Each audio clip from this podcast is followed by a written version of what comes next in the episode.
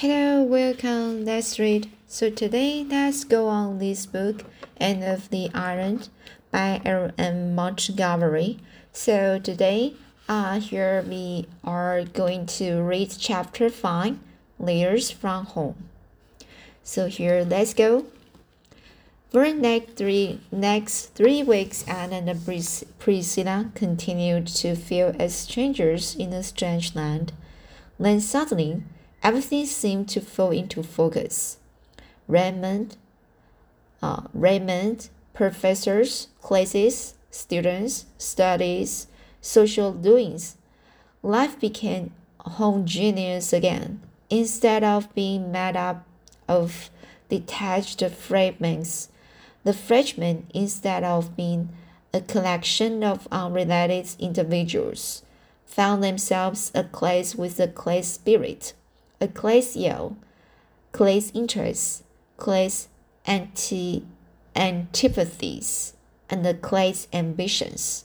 They won the day in the annual annual arts rush against the the, the sophomores and the, thereby gains the respect of all the classes and uh, an enormous confidence giving opinion of themselves. For three years, the sophomores had won in the rush. Then the victory of this year perched upon the freshman's banner was attributed to the strategic strategic generalship of Gilbert Blythe who who marshaled the campaign and uh, originated certain new tactics which um, demoralized the Sophs and swept the freshmen to triumph. As a reward of merit, he was elected president of the freshman class. A position of honor and responsibility from a fresh point of view at least coveted by many. He was also invited to join the NAMS, Ram, remedies for for Linda, Linda Thea, Linda Theta, sorry. Uh, remedies for Linda Thea, a compliment rarely paid to a freshman, as a preparatory institution uh, initiation initiation audio. As a as a preparatory initiation initiation audio he had to parade the principal business streets of Kingsport for a whole day wearing a sunbonnet and a, and a and a, and a voluminous kitchen apron of godly flowered calico.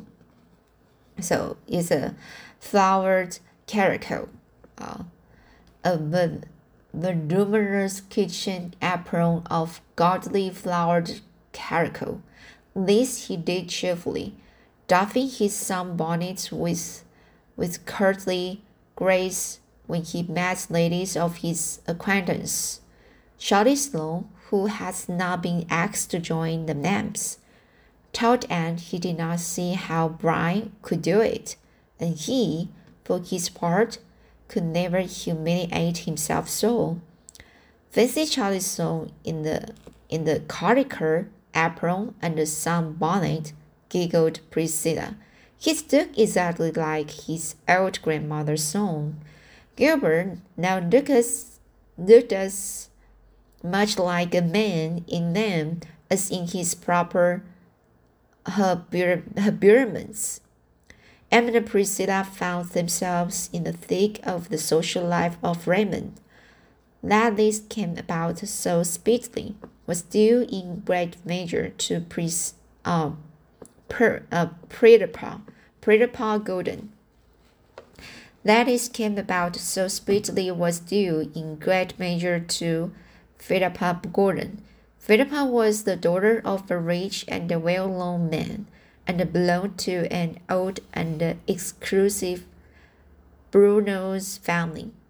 This, combined with her beauty and the charm, a charm acknowledged by all who met her, promptly opened the gates of all cliques, clubs, and the classes in Redmond to her, and where she went Anne and Priscilla went too. Phil adored Anne and Priscilla, especially Anne. She was a loyal little soul, crystal free from any form of snobbishness. Love me, love my friends, seemed to be her unconscious motto. Without effort, she took them with her into her ever widening circle of acquaintance of acquaintanceship.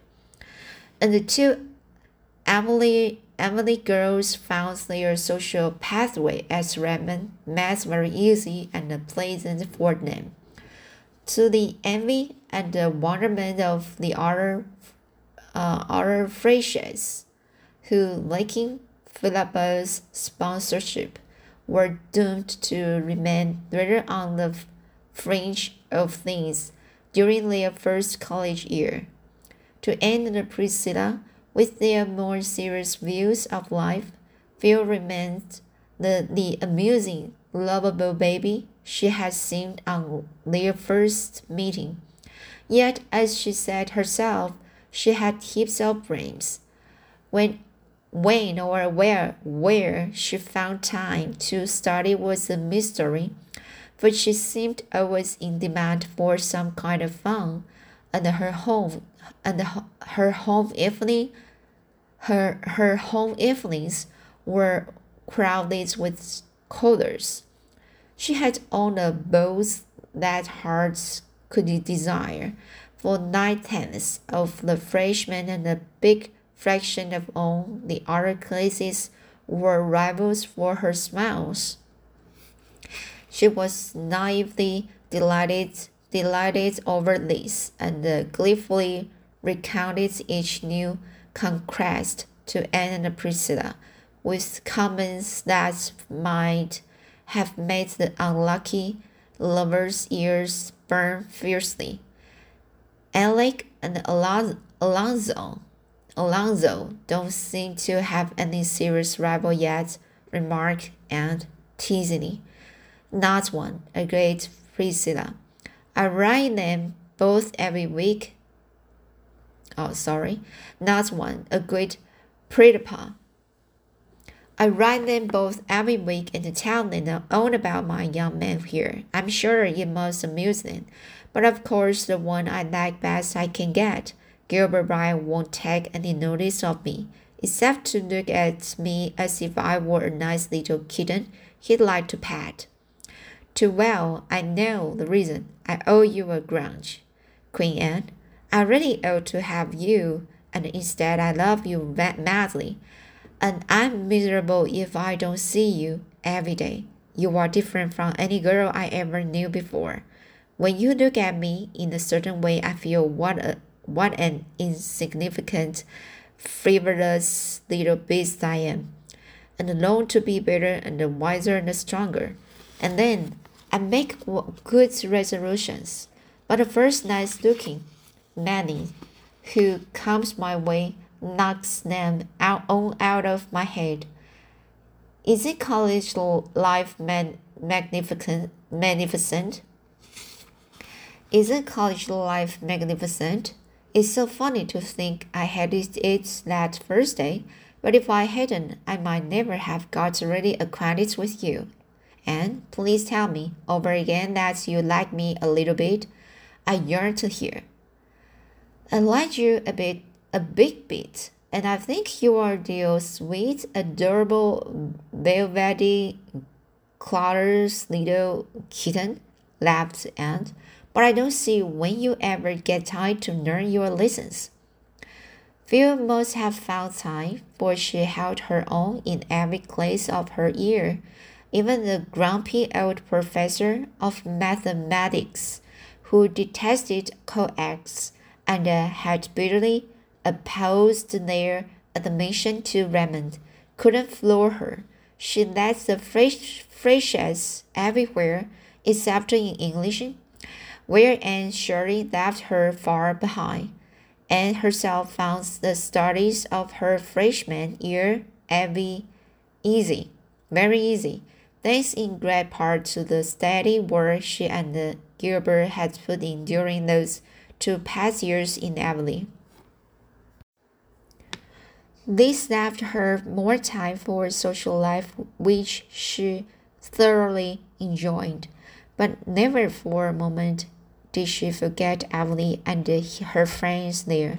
To her, the happiest moments in each week were those in which letters came from home. It was not until she had got her first letters that she began to think she could ever like Kingsport or feel at home there. Before they came, Emily had seemed thousands of miles away. Those letters brought it near and linked the old fire, um, linked the, the old life to the new so closely that they began to seem one and the same, instead of two hopelessly segregated existences. The first batch contained six letters from Jane Andrews, Ruby Gillis, Diana Barry, Marina, Mrs. Lynde, and Davy. Jane's was a copper plate production with every T nicely closed and every R I precisely dotted, and not an interesting sentence in it. She never mentioned the school concerning which Anne was avid to hear. She never answered one of the questions Anne had asked in her letter but she told Anne how many yards of lace she had recently crocheted, crocheted and the kind of weather they were having in Avonlea, and how she intended to have her new dress made, and the way she felt when, she, when her head ached. Ruby Gillis wrote a gushing epistle, epistle, a gushing epistle, deplore, deploring Anne's ab absence, assuring her she was horribly missed in everything, asking what the Redmond fellows were like, and filling the rest of uh, filling the rest with accounts of her own har harrowing experiences with her numerous admirers. It was a silly, harmless letter, and Anne would have laughed over it had it not been for the post post um uh and the end would have laughed over it had it not been for the postscript. Gilbert seems to be enjoying Redmond, judging from his letters. Lord Ruby, I don't think Charlie is so struck out struck on it. So Gilbert was writing to Ruby. Very well. He had a perfect right to, of course, only, and did not know that Ruby had written the first letter and that Gilbert had answered it from mere courtesy. She tossed the base letter aside contempt contemptuously, but it took on Diana's breezy, newsy, delightful epistle to banish the sting of Ruby's postscript. Diana's letter contained little too much freight, but was otherwise crowded and crossed with items of interest, and Anne almost and almost felt herself back in Avonlea while reading it. Marilla's was a rather plain and colorful episode, severely innocent of gossip or emotion, yet somehow somehow it's conveyed to Anne a whiff of the wholesome, simple life at Green Gables, with its savor of ancient peace, and the steadfast, steadfast, abiding love that was there for her. Mrs. Lynde's letter was full of church news, having broken up housekeeping, uh, having broken up housekeeping. Mrs. Lynde had more time than ever to devote to church affairs and had flung herself into them heart and soul. She was at present much worked up ever over the poor surprise they were they were having in in the vacant Avonlea pulpit. I don't believe any but fools enter the ministry nowadays, she wrote bitterly. Such candidates as they have sent us, and such stuff as they preach, half of it ain't true, and the what's worse, it's as sound doctrine. Doctrine. Doctrine. The one we have now is the worst of the lot. He mostly makes text, takes a text and preaches about something else, and he says he doesn't believe all the heathen will be eternally lost. The idea, if they want all the money we've been given to foreign missions, if they want all the money we've been given to foreign missions will be clean wasted. That's what. That's the Sunday night he announced that next Sunday he'd preach on the X-Head that swing. I think he'd better confine himself to the Bible and leave, leave sensational subjects alone. Things have come to pretty pass if a minister can find enough in Holy Writ to preach about. That's what. What church do you attend? And I hope you go regularly.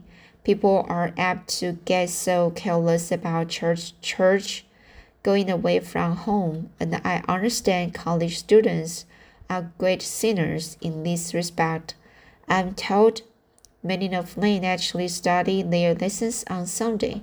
I hope you will never think that though, and remember how you were brought up, and be very careful what friends you make. You never know what sort of creatures are in them colleges.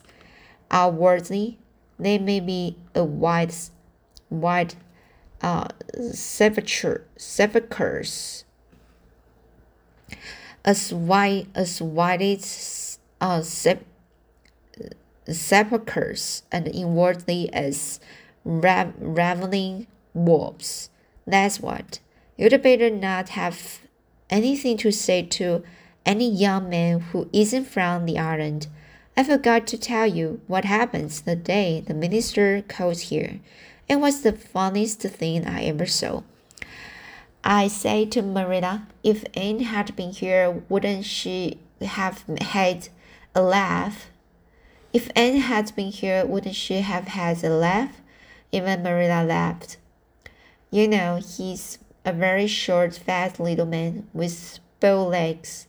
Will that old pig of Mr. Harrison's, the big tall one, had wandered over here that day again and broke into the yard, and it got into the back porch unbeknownst to us, and it was there when the minister appeared in the doorway. It made one wild bolt to get out, but there was nowhere to bolt to except between them bow legs. So there it went and the business it was so big and the minister so little. It took him clean off his feet and carried him away. His hat went his hat his hat went one way and his cane another. Just as Marilla and I got to the door, I will never forget the look of him. And that poor pig was near scared to death. I will never be able to read that account in the Bible of the swine that rushed madly down the, the steep place into the sea without seeing Mr. Harrison speak, carrying down the hill with that minister. I guess the big thought he had the old boy on his back instead of inside of him. I was thankful the twins weren't about. It wouldn't have been the right thing for them to have seen the minister in such an un, undignified predicament predicament so uh, it wouldn't have been the right thing for them to have seen the minister in such an undignified predicament. Just before they got to the brook, the minister jumped off or fell off.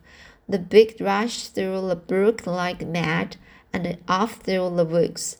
Marilla and I ran down and helped the minister get up and brush his coat. He wasn't hurt, but he was mad. He seemed to hold Marilla and me responsible for it all, though we told him the pig didn't belong to us and had been pestering us all summer.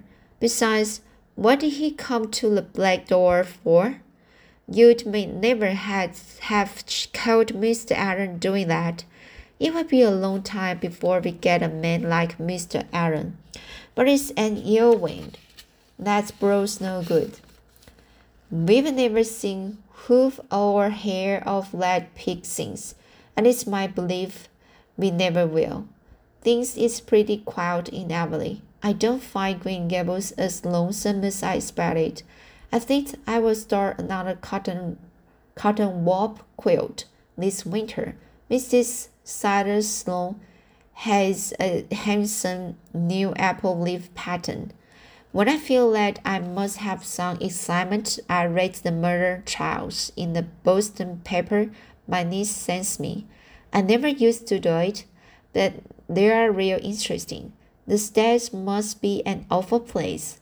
I hope you will never go there, and but the way girls roam over the earth now is something terrible. It always makes me think of Satan in the book of Job, going to and fro and walking up and down. I don't believe the Lord ever intended it this way. Davy has been pretty good since you went away.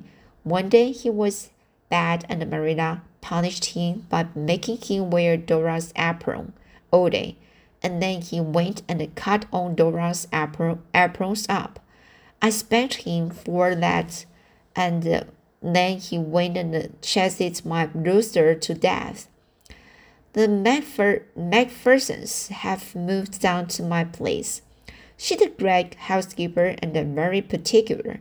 She suited all my June lilies up because she says they make a garden look so untidy. Thomas said them.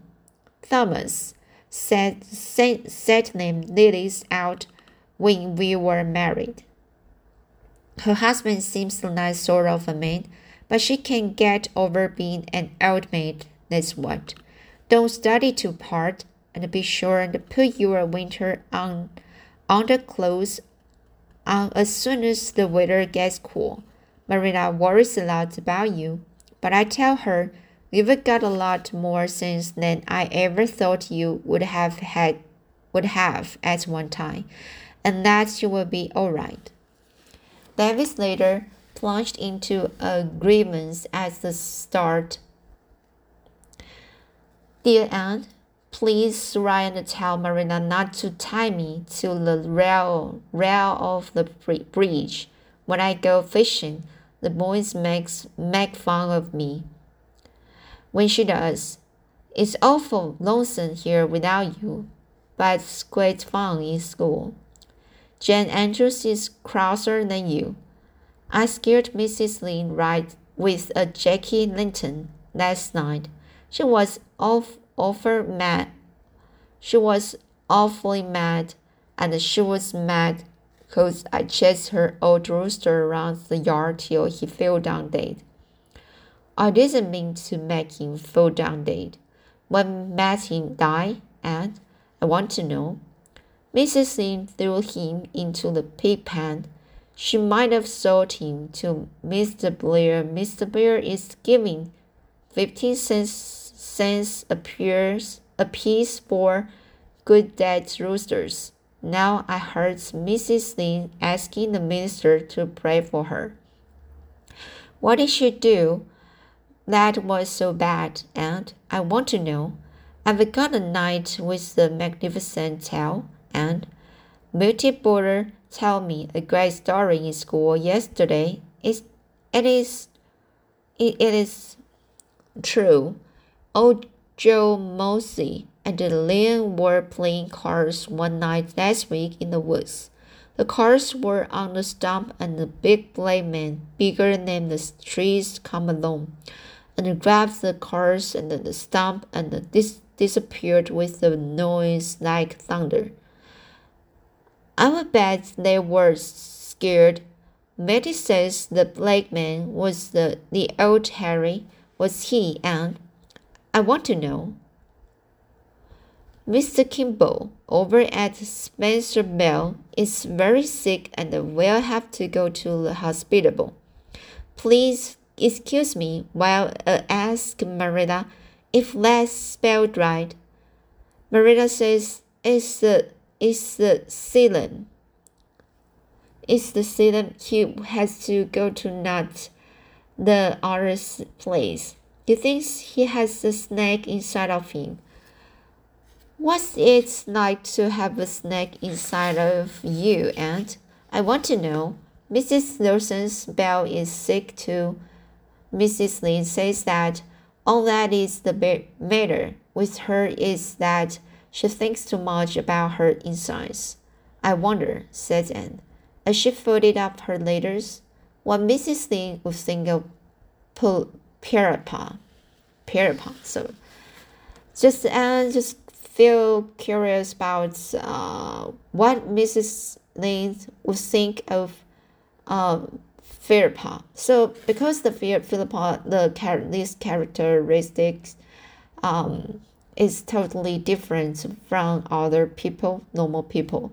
So maybe Mrs. Lim will feel a big surprise to when when she meets this kind of girl. Um, because uh, for Mrs. Lynde, uh, uh, uh, a girl just like uh, a behalf uh, digni- dignified uh, dig- so uh, dig- uh, so I think the uh, normally the pe- people just think the girl just need to be uh, like a dignified manner. So uh, with uh, courtesy to everyone um, but uh, here the the this character uh, of uh, pre uh, Philippa uh, she is so totally different uh, from other girls. So I think uh, uh, uh, Philippa is so very special in this um, novel um, with a, a very obviously vivid and uh, in this book especially. So it's very interesting to read this kind of uh, story with love and uh, some uh, normal life uh, um, include uh, the way uh, how how ants uh, learn to uh, grow up in the future. So it's a very good uh, story book to me. And to know um, everything is so very bright and um, uh, delighted. And uh, hope with the hopeful uh, here all right so let's see today and I will read chapter 6 next time. See you